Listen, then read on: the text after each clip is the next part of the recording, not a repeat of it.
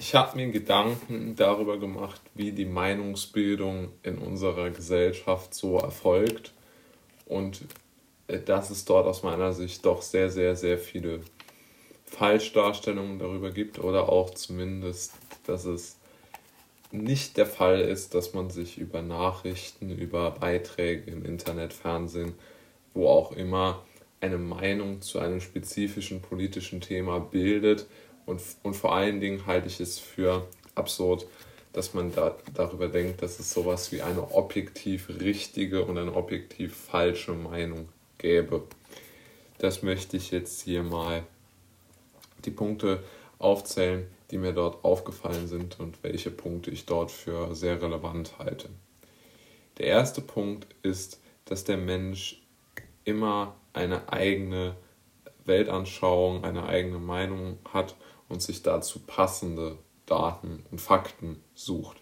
Es mag sich im ersten Moment vielleicht etwas sehr pessimistisch anhören, aber ich denke, oder was heißt pessimistisch, vielleicht aus Sicht eines Journalisten, ist es vermutlich eine pessimistische Sicht auf die Dinge, dass man sagt, nun ja, es ist natürlich schon so, dass äh, diese, ähm, dass sich eine objektive Meinung nicht aus solchen ähm, Fakten, die ja, das was ja ein sehr, sehr, ähm, sehr, sehr, ähm, würde ich sagen, vager Begriff ist, aber man kann aus Daten, die man beispielsweise über die Absatzmärkte von VW oder über die Gewinnung von Kobalt ähm, bekommt, dass man jetzt darüber nicht gerade sehr viel erfahren kann äh, in Bezug auf eine tatsächliche ähm, Realität.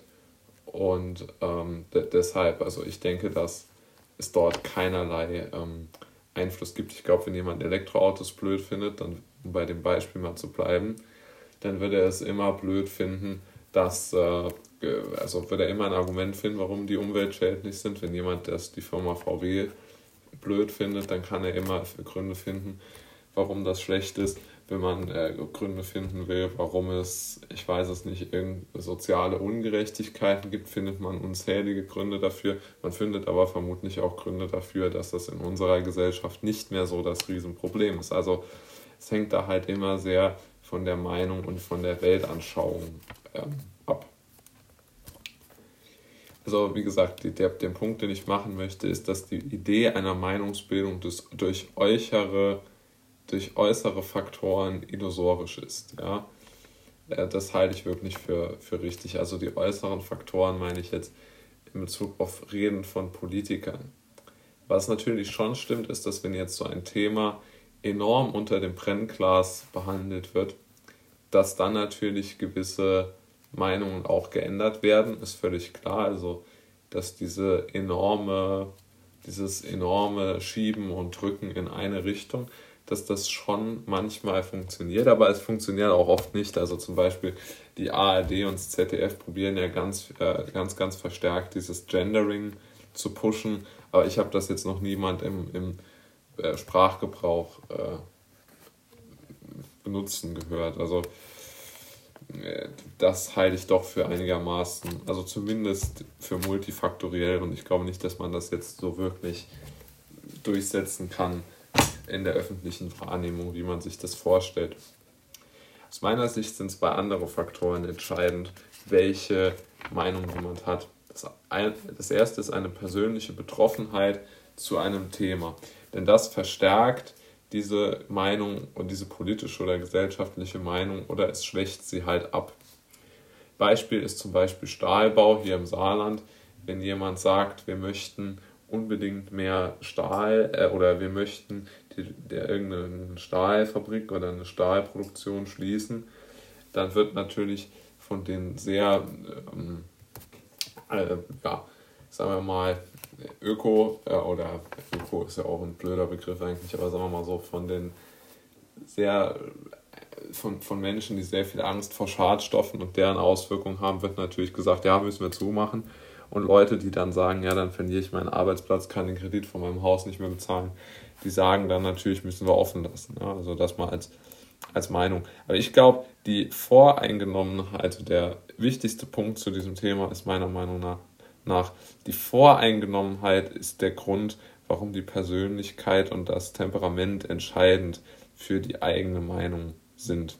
Die Fakten spielen keine Rolle und diese sind ja auch wirklich niemals irgendwo aussagekräftig, beziehungsweise sie sind nicht so aussagekräftig, dass man sagen könnte, ähm, es ist eine Frage von Intelligenz, welche Meinung man hat. Es ist meiner Meinung nach wirklich vielmehr eine Meinung, eine, eine Frage von Persönlichkeit und Temperament. Es gibt ja diesen Big Five äh, Persönlichkeitstest. Und ich glaube, dass dieser Big Five Persönlichkeitstest, wenn man, da gibt es ja fünf ähm, Merkmale, also Verträglichkeit, Offenheit, Extravers Extraversion, Gewissenhaftigkeit und äh, ich glaube, das sind sie, ja. Und das sind mal die wichtigsten äh, in diesem Test. Und da wird dann genau festgelegt, welche, welche ähm, politische Richtung man einschlägt. Ja, also wenn man jetzt zum Beispiel eine große Offenheit besitzt, dann ist es sehr unwahrscheinlich, dass man konservativ wählt. Wenn man eine äh, sehr große, ähm, ja, so eine gewisse ähm, Geschlossenheit oder auch geringe Verträglichkeit, wie man das auch immer definieren mag, die Übergänge sind da auch fließend, hat, dann ist es relativ unwahrscheinlich, dass man jetzt liberal oder tendenziell links ist. Das heißt, es gibt da sehr viele Ideen und, und, und Meinungen zu diesem Thema. Alle sind gleich, äh, würde ich sagen, wenig äh, immanent zu betrachten. Ich denke, dass die sehr, ähm, sehr große, große, ähm, große äh, Probleme in sich tragen, diese Betrachtungsweisen.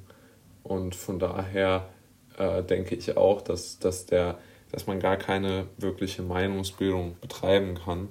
Und deshalb, ähm, ja, glaub, bin ich auch gar nicht so, so pessimistisch, dass es in einer freien Gesellschaft so eine Übertreibung einer politischen Richtung ähm, geben kann. Und äh, es gibt sicherlich Redaktionen, die das anders sehen, aber ich denke, dass von diesen Redaktionen relativ wenig Gefahr ausgeht ähm, weil die Gesellschaft und die Menschen einfach eine eigene Meinung schon aufgrund ihrer verschiedenen Persönlichkeiten haben. Und solange sie diese frei äußern dürfen und auch frei danach handeln dürfen, glaube ich, ist dort relativ wenig Gefahr zu befürchten.